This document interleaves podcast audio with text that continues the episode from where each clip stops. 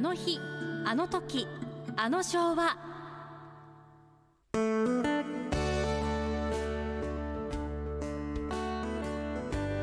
このコーナーでは濱家さんが昭和時代のあれやこれやを語っています。ポッドキャストで配信中。スマホやパソコンでポッドキャストのアプリをダウンロードしてお楽しみください。おのの方お覚悟のほどよろしいかこれ赤穂浪士ってんだよ、うん、で赤穂浪士の急によ。演じてたのが以回ちょっともうはるか昔の話。長谷川和夫さんっていうんだよ。ほで今日はえ長谷川和夫さんじゃないんだけど、岡山の表町で三丁目でっていうと長谷川楽器さん、えで長谷川楽器の、はい。えー社長の長谷川誠さんにお越しいただきました、はい、こんにちは、お世話になります。こんにちは、えー誠さんお元気でござはいいますか、、元気で、今日もはい。朝1万歩歩いてきました。あ。そうなんですはいか、すごい。ジジムへ行くお金がないんで。えー、1万歩ってすごいじゃない？そうですおね。お1時間え20分、30分。うわすごいな。これ毎日続けてらっしゃるんねですか？あの自宅はあ原尾島で百軒川が近いので、はい。百軒まあ、川ところもいいですねの道をずっと、はいへーじゃあ体にいいことは1万歩ですかそうですね。たまに三沢山にも登ります。おーうわいいな山登りも。へで、えー長谷川楽器そのもの、えー実は今えーサテライトスタジオがあるはい。反対側に長谷川楽器のギターの方のおギターコロニーというね、はい。ギターの要するにえー楽器店長谷川さんのとこがオープンしました10月1日にね。で、はい。もう一軒は？はい、栄町、ええ。ここからあの手前の方へはい。行ったええ商店街の中に窓岡屋さんっていうブティックさんがはい。長くあったんですけど、そこをウィンドパサージュという、まあ、ウィンドアンサンブルって言ったらあのす吹奏楽の、えーウィンドですけども、はい。そこを、えー管楽器と弦楽器のお店に。だから2店舗体制。打楽器もまあ、もちろんそうです。ごいな。い。や綺麗ですね。それで何？あの音楽の世界にはい。長谷川さんちが関わってもうどのぐらいになるんですか、そうですね。結構岡山じゃ、はい。あの老舗っていうか古いですよね、創業はええ大正末期に私の祖父がええ岡山へあの音楽の先生方から岡山でやってくれという依頼を受けまして岡山へやってきた時なんと岡山県にはい。ピアノ超高級品でしたからええ6台しかなかった時代です。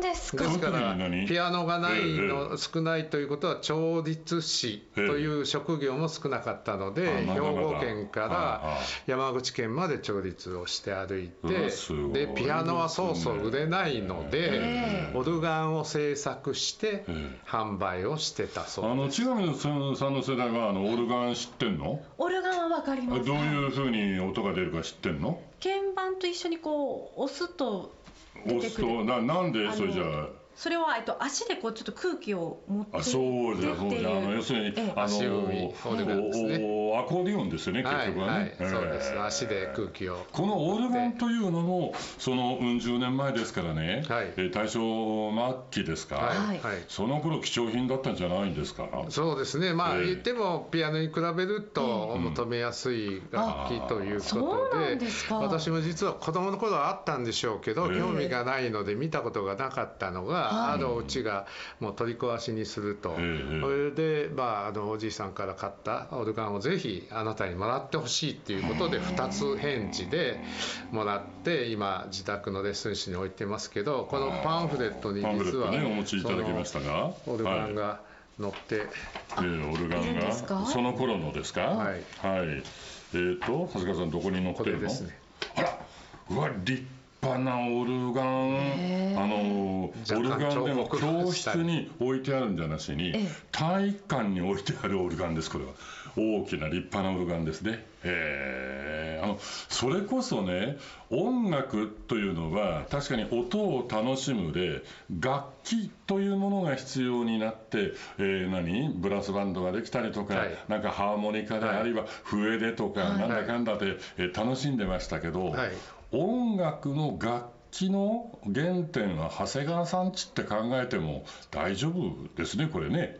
まあ、少なくとも岡山県で最初の調律師は私どもの創業者である私のそ祖父である長谷川弥吉であるっていうのはあのプレイベントあのええ。創造劇場のええ。その時に調べられて司会の方がはっきりそうおっしゃったのでそうですか。はいで誠さんが今社長さんで3代目だそうですあの家業としては3代目、はい。で昭和25年私の父が25の時におそらくおじいさんが息子よお前が社長やれっていうことでうん。父は25で社長になりました。若い時にそうですか。はいうんでこの楽器というものを要するに販売するだけではなしに、はい。楽器の演奏を楽しんでもらおうというのでさまざまレッスン教室も開いてらっしゃいましたよね。そうです、はい。あのええ。ピアノですとか、はい。フルート、サックス、はい。バイオリ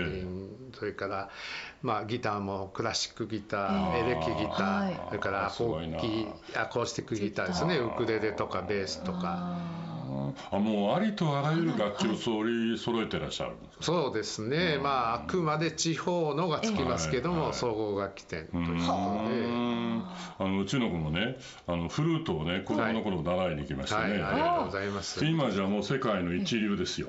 ニューヨークで演奏したり、ロンドンで演奏したり、パリで演奏したりというほ、そういう夢があったんですけどもあ、途中でどうも挫折してる でもこういうふうになんかこう音楽に親しむというのは、いい意味で感性が育つというふうなところを、長谷川さんなんかお感じになってらっしゃいますか？そうですね、えやっぱりあの楽器を触ったり演奏してると、やっぱり穏やかなええ。あの気持ちじゃないと、はい。あの演奏にも出てきますので、まあ、よくあのハンドルを握るとね、うん。私の友人でも一人おりますが性格が変わる人もいますけども やっぱりあの楽器や、まあ、楽器だけではないんですけど芸術に親しむと、やっぱり心が豊かになるというか、ね、僕もそう思います、ええ特にあのそうですね若い時っていうのはあのクラシックっていうのはちょっと遠い存在だったんですけども、はいはい。こう季節が秋になって、はい。人生も少し秋色めいてくる頃ですね、はい。クラシックというものが自然に何かこう、えー気持ちの中に染み込んでくるのが分かるようになってきました、えー高校時代はなかなかねそうですね。えー駅の方が優先でしたけどね。で今日ね、はい。実は貴重な写真をお持ちいただきました。これはいつ頃の写真でしょうか？あとまず1枚目がはいこれは電車通りにあって私なんかそこで小学校4年生までまあ店の奥とか上が住宅でしたから。これはあの世紀橋線ですか？そうです。はあ。違います違います。ごめんなさい。え？あの東山へ行くあ行きです。どこ堺町口っていう今の表町パーキング天満屋さんのその一部にあったんです。あそうなんだ。まだ電信柱が両側に立ったり、えースクーターが前に置いてあったり。そうですね、もともねとあの今の県庁が立ってるところはい。にいたのが、県庁が立つっていうことで、はい。まあ、いわゆる立ち退きになって、うん代わりにここをいただいて、あそうですか。なんかこう昭和の。そうですね、とてもなんかこうもうオールウェイズ三丁目の夕ええ日そのまんまという。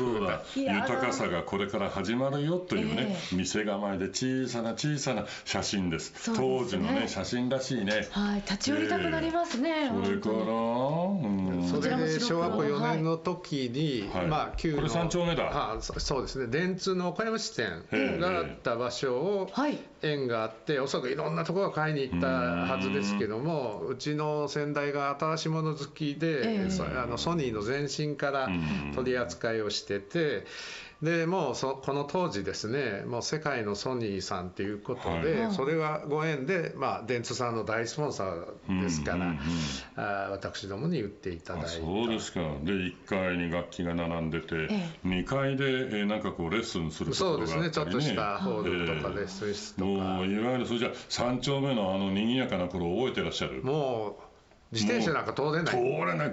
人で溢れて。溢れてもうだから大変だったの。迷子もしょっちゅう。迷子さん。だから最初の電車道の家の時、はい。表町のその同級生にあ「んああとこへ行く」言ったらおばあさんが「気をつけて行きなさい」っていうぐらい人が多かったですね。賑わってたんですねそうですね。まあ他にあのね新幹線もない、ええ一番街もない高島屋もない、ましてやイオンモールがない時代ですから。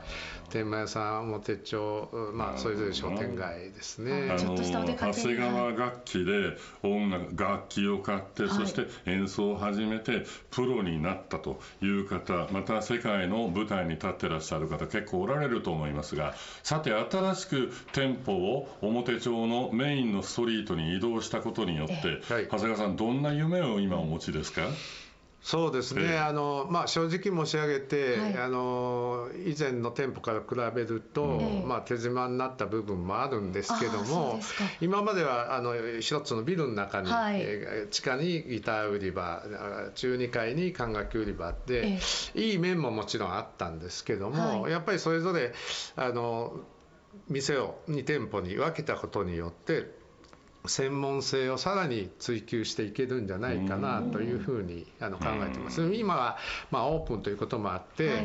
まああの特に管楽器はですねメーカーさん問屋さんからお借りをしてまええ。あしてる部分あの並べてる部分もあるんですけど、今おそらく中四国でこんなにはい並んでるところは、しかもあのむき出しで金管楽器は。そうですね。並んでるところはまずないと思いますね。まあ、その大正の末期そして、えー戦後長谷川楽器がね、ええ。ー本格的にスタートして昭和そして平成そして令和。この時代にまたねえー店舗を新しくしたことで大いに楽器の世界を岡山から羽ばたいてほしいなと思います、えーどうもありがとうございました、はい。ありがとうございまありがとうごしたざいました。あなたの昭和の思い出など昭和にまつわることなら何でもお寄せください。メールはアモーレ AMORE アットマーク RSK.CO.JP ファックスは086-232-2515おはがきでもお待ちしております。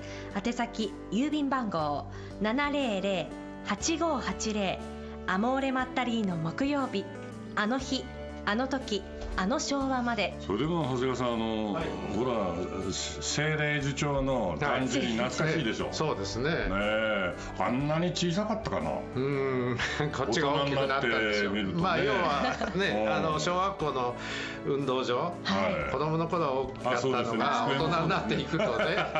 こんなんだっけ？みたいなのがね。でも懐かしいだんじりをポンと見たらね、はい。えーあっという間に30年40年タイムスリップしちゃいますね。どうもありがとうございました、はいありがとうございました。